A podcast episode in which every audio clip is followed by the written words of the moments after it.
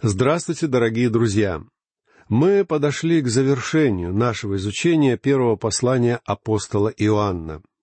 При написании этого произведения апостол руководствовался двойственной целью. Во-первых, его целью было приведение людей к вере в Сына Божия, то есть к спасению, и, во-вторых, апостол хотел, чтобы сами эти люди знали, что они имеют вечную жизнь. Поэтому в двенадцатом стихе он говорит, «Имеющий Сына Божия имеет жизнь, не имеющий Сына Божия не имеет жизни». Друзья мои, разве можно сформулировать данные истины более ясно? Давайте забудем на время о религии. Давайте забудем обо всей этой церковной суете, которая наполняет жизнь многих наших современников. Давайте забудем обо всех этих приемах и методах, которые так часто навязываются нам сегодня, подразумевая, что можно прослушать какой-то учебный курс, совершить какой-то ритуал или что-то подобное, и успех гарантирован. Забудьте обо всем этом, друзья. Самое важное состоит в следующем. Имеете ли вы Христа? Является ли Он вашим Спасителем? Именно по этой причине Иоанн подчеркивал ранее, что Иисус — это Божий Сын. Я хочу сказать вам, что наш Господь поистине чудесен. Он является Богом, проявившим себя во плоти. Он единственный, кто может спасти нас. Он совершенно уникален и неповторим, и нет никого подобного Ему, потому что Он является единородным Божьим Сыном. Он умер на кресте, потому что только Он один мог оплатить цену положенного нам наказания за наши грехи. И Он воскрес из мертвых а в настоящий момент Он пребывает одесную Бога ради всех нас. Он живой Христос. Имеете ли вы Его как своего Спасителя? Это единственный вопрос, на который вам необходимо дать ответ. Если вы знаете Его, если вы знакомы с Ним, вы имеете жизнь, и вы будете спасены. Если вы имеете Христа, если вы уверовали в Него, Бог даст вам жизнь. Многие люди говорят, «Я просто хочу поверить, что я имею вечную жизнь». Однако вопрос сводится к следующему. Кому вы верите? Дело не в том, во что вы верите. Дело в том, кому вы верите. Вы верите Богу? Вы верите тем свидетельствам, которые Он дал? Бог говорит, что если вы имеете Сына, вы имеете жизнь. Верите ли вы в это? Это и есть главное свидетельство. Верите ли вы Богу, или же вы не верите Ему? Помните, что если вы не верите Ему, вы делаете Его лжецом.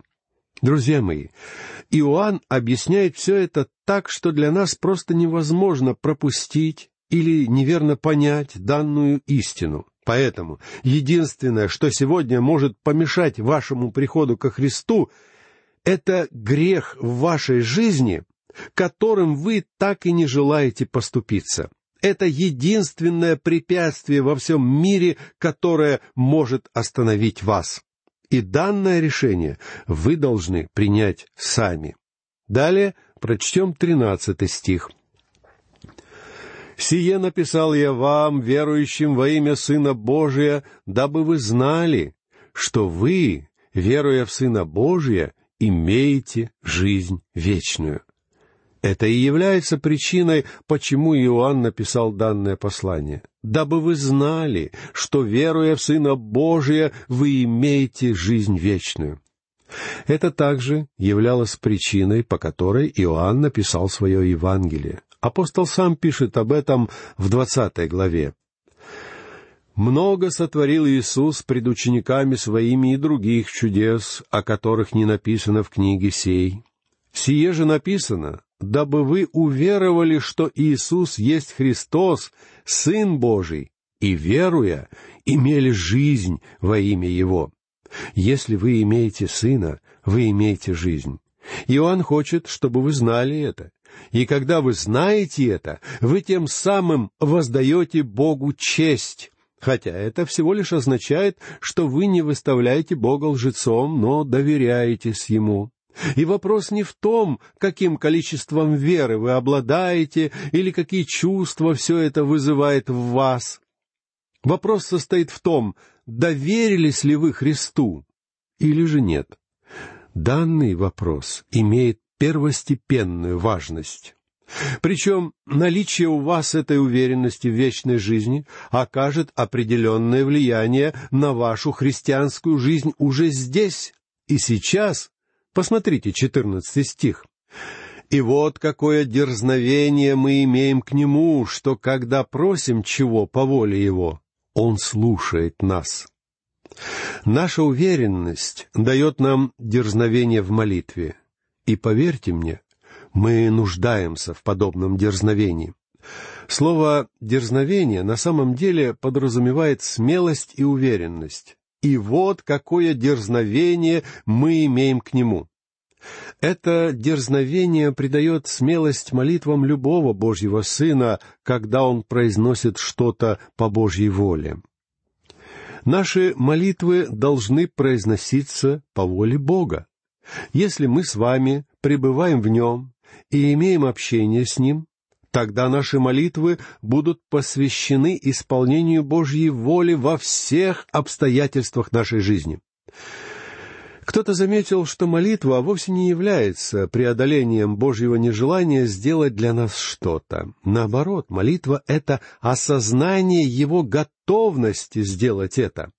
Молитва не предназначена для того, чтобы заставить Бога сделать что-то, чего сам Он сделать не желает. Молитва — это когда мы постигаем Божьи замыслы и стремления и сами следуем им. Именно это придает нам уверенность, когда мы обращаемся к Нему в наших молитвах. Вы можете быть уверены, что Он не только слышит ваши молитвы, но также и отвечает на них. И хотя Бог всегда слышит молитвы своих детей, Он далеко не всегда отвечает на них, давая нам то, о чем мы просим. Тем не менее, здесь Иоанн утверждает, что мы можем иметь уверенность в том, что Он ответит на наши просьбы согласно тому, о чем мы молимся, если мы молимся по Его воле. Прочтем пятнадцатый стих. «А когда мы знаем, что Он слушает нас во всем, чего бы мы ни просили, знаем и то, что получаем просимое от Него, Поистине удивительно знать, что мы с вами имеем Небесного Отца. Если мы находимся в общении с Ним, если мы не потворствуем грехам в нашей жизни, и если в нашей жизни нет никаких иных препятствий для молитв, наши молитвы не будут эгоистичными — когда мы пребываем в общении с Ним, когда мы следуем за Ним, мы можем иметь уверенность, что Он услышит то, о чем мы просим, и ответит на наши просьбы. Мы не должны приходить к Нему с недоверием или уподобляться нищим попрошайкам. Мы должны приходить с дерзновением, прося о том, чтобы воля Божья была исполнена. Далее давайте обратим внимание на шестнадцатый стих, где заходит разговор об очень интересной теме. «Если кто видит брата своего, согрешающего грехом не к смерти, то пусть молится, и Бог даст ему жизнь, то есть согрешающему грехом не к смерти. Есть грех к смерти. Не о том говорю, чтобы он молился. В данном случае, говоря о смерти, Иоанн говорит о физической смерти. Здесь вовсе не идет речь о смерти духовной, потому что Дитя Божье обладает вечной жизнью. Иоанн утверждает, что верующие могут совершать грехи, за которые их Небесный Отец может призвать к себе домой, то есть физически забрать их из этой жизни. Примером тому могут быть такие поступки, которые позорят Небесного Отца. Давайте обратимся к священному писанию и посмотрим на примеры того, как люди совершали грехи к смерти. Моисей был виновен в таком грехе. Вы можете вспомнить, как Моисей в порыве гнева на неверие израильтян, вместо того, чтобы обратиться к скале словами, как велел ему Бог, просто дважды ударил эту скалу. На самом деле Моисею не следовало даже касаться этой скалы во второй раз, потому что, ударив ее однажды, он мог положиться на это. Дело в том, что эта скала должна была стать для детей Израиля символом или образом Христа. Павел писал в четвертом стихе десятой главы первого послания к Коринфянам. «И все пили одно и то же духовное питье, ибо пили из духовного последующего камня. Камень же был Христос. Христос умер один единственный раз. А Моисей исказил этот образ, ударив скалу дважды. О последствиях мы читаем в книге чисел в двенадцатом стихе двадцатой главы. «И сказал Господь Моисею и Аарону, за то, что вы не поверили мне, чтобы явить святость мою пред очами сынов Израилевых, не введете вы народа сего в землю, которую я даю ему». Бог не отверг Моисея полностью и даже позволил ему продолжить вести этот народ. Однако, когда Моисей начал просить Бога простить его и позволить ему вступить в землю обетованную, Господь фактически ответил ему следующее. «Я восстановлю твое положение как вождя моего народа, но ты не сможешь вступить в обетованную землю». А когда Моисей продолжил взывать Господу, Бог ответил ему, «Полно тебе, впредь не говори мне более об этом. Моисей совершил грех к смерти. В Новом Завете мы встречаем еще один пример греха к смерти в случае с Ананией и Сапфирой. Об этом рассказывается в пятой главе книги «Деяний апостолов». Анания и Сапфира были виновны в обмане. Они пытались создать неверное впечатление в глазах других верующих и считали для себя возможным жить во лжи. И за это Бог удалил их из этого мира. Еще один подобный случай упомянут в первом послании к Коринфянам. В Коринфской общине во время совершения хлебопреломления некоторые верующие позволяли себе недостойное поведение, предаваясь излишествам в еде и питье. При этом они полностью упускали для себя основной смысл церемонии причастия. Поэтому Павел написал нам в 39 стихе 11 главы первого послания к Коринфянам следующее. «Оттого многие из вас немощны и больны, и немало умирает». То есть многие коринфяне умирали, и их смерть была им наказанием. Фактически Павел говорит, что они совершили грех к смерти. Кто-то может спросить, так что же такое грех к смерти? Во-первых, Позвольте мне сразу же заметить, что Иоанн вовсе не говорит о грехах, которым нет прощения. Мы говорим о грехах, ведущих к физической смерти, а не к смерти духовной. Эти люди были Божьими детьми, и Бог никогда не забрал бы их домой, если бы они не были его чадами. Господь не наказывает детей сатаны. Он наказывает своих собственных детей. Когда его дети совершают грех к смерти, он забирает их к себе домой. Что же это за грех и в чем конкретно он состоит? В случае Моисея этот грех состоял в том, что Моисей вышел из себя и в пылу своего гнева исказил образ Господа Иисуса. Грехом Анании и Сапфиры являлось то, что они жили лицемерной жизнью. А в городе Коринфе верующие позволяли себе неуместное поведение во время причастия.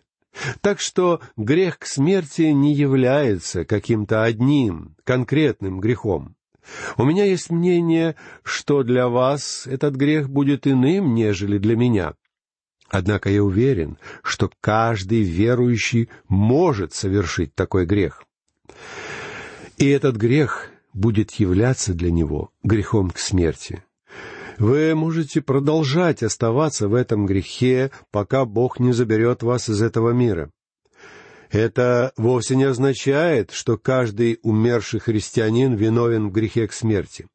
Однако совершить такой грех вполне возможно. Авесолом был виновен в грехе к смерти. Я верю, что на самом деле Авесолом являлся Божьим чадом, Однако он возглавил восстание против своего собственного отца, царя Давида. За годы своего служения мне удалось увидеть одну интересную закономерность. Я наблюдал, как именно Бог поступает с теми людьми, которые вызывают склоки и раздоры в церкви.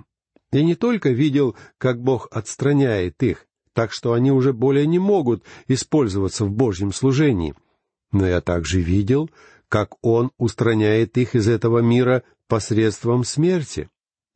Так что я предлагаю вам, друзья, помнить об этой вполне реальной возможности оказаться виновным в грехе, ведущем к смерти. Но позвольте мне повторить, что это именно физическая смерть, а вовсе не смерть духовная. Приведу вам иллюстрацию. Представим себе, что у какой-то женщины растет ее любимый сын, ее ангелочек. По соседству живет еще один мальчишка того же возраста, и оба ребенка часто играют вместе на улице.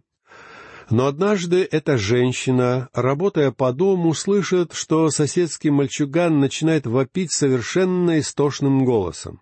Она бросается к двери и видит, что ее ненаглядный маленький ангелочек, что из силы тузит соседского ребенка, и тогда мама предупреждает своего сына, чтобы тот прекратил шалить.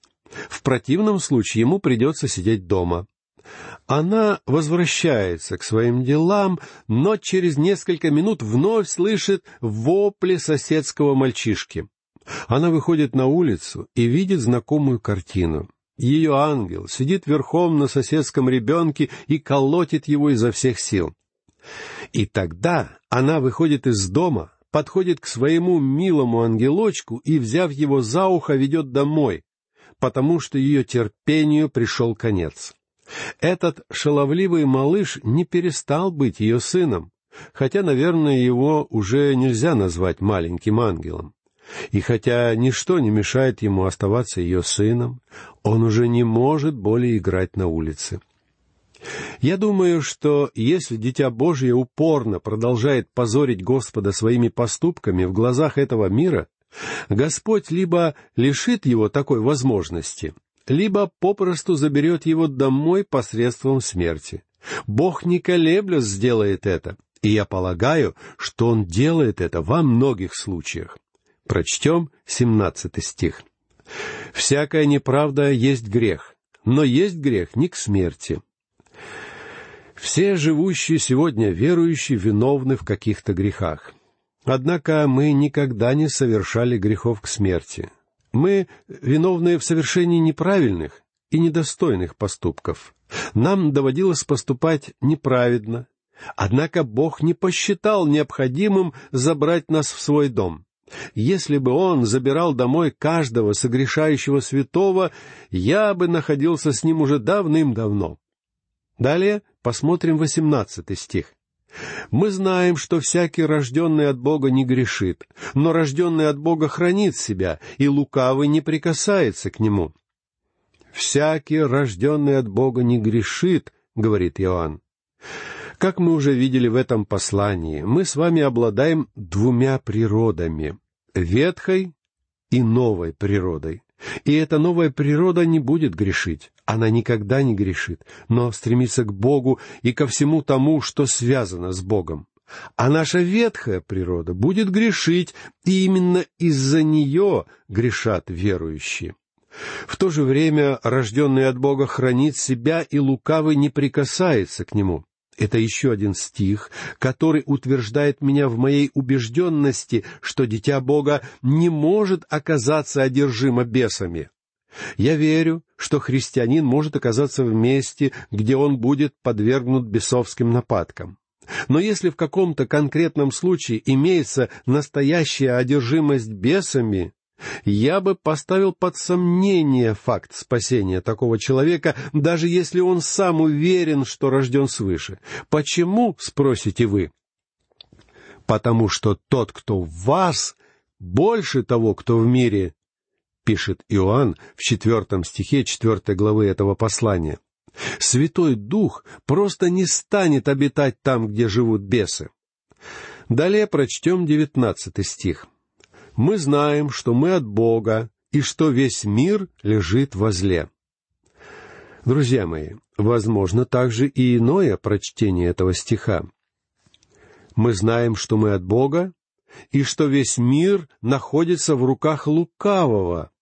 Иными словами, можно сказать, что сатана держит мир в своих руках, убаюкивая его, как спящего младенца, который находит такое положение вещей весьма уютным и комфортным. Мы с вами живем в мире, который дремлет в руках лукавого. И если вы оглянетесь по сторонам, вы должны будете признать справедливость данного утверждения. Многие люди в наших современных церквях мертвы в своих беззакониях и грехах. И сатана не желает будить их. Он делает все, чтобы они продолжали оставаться в спокойствии и комфорте. Сатане очень не нравится, когда люди пробуждаются. Далее, двадцатый стих. «Знаем также, что Сын Божий пришел и дал нам свет и разум, да познаем Бога истинного, и да будем в истинном Сыне Его, Иисусе Христе. Сей есть истинный Бог и жизнь вечная». Друзья мои, христианство — это не религия, это личность, и этой личностью является Христос. Если вы имеете Его, вы обладаете спасением. И это вовсе не имеет отношения ни к какой религии. Иоанн заканчивает свое послание, говоря в двадцать первом стихе, «Дети, храните себя от идолов. Аминь». Все, что только может стоять между верующим и Христом, является идолом. Иоанн говорит, что верующие должны хранить себя от мирских ценностей, которые занимают весь наш разум и все наше внимание. Стяжательство является идолопоклонством. Другие мирские дела, которые полностью поглощают нас, тоже являются идолопоклонством. Сегодня в этом нечестивом мире многие люди фактически поклоняются самым разнообразным делам и ценностям. Но все эти дела являются ничем иным, как обыкновенными идолами. Первым словом Бога к нам было такое утверждение. «Вначале сотворил Бог небо и землю». А среди его последних слов к нам мы находим увещевание «Дети, храните себя от идолов». Давайте, друзья мои, завершим наше изучение этого замечательного произведения как следует, задумавшись о применении этого в нашей собственной жизни. На этом я прощаюсь с вами. До новых встреч!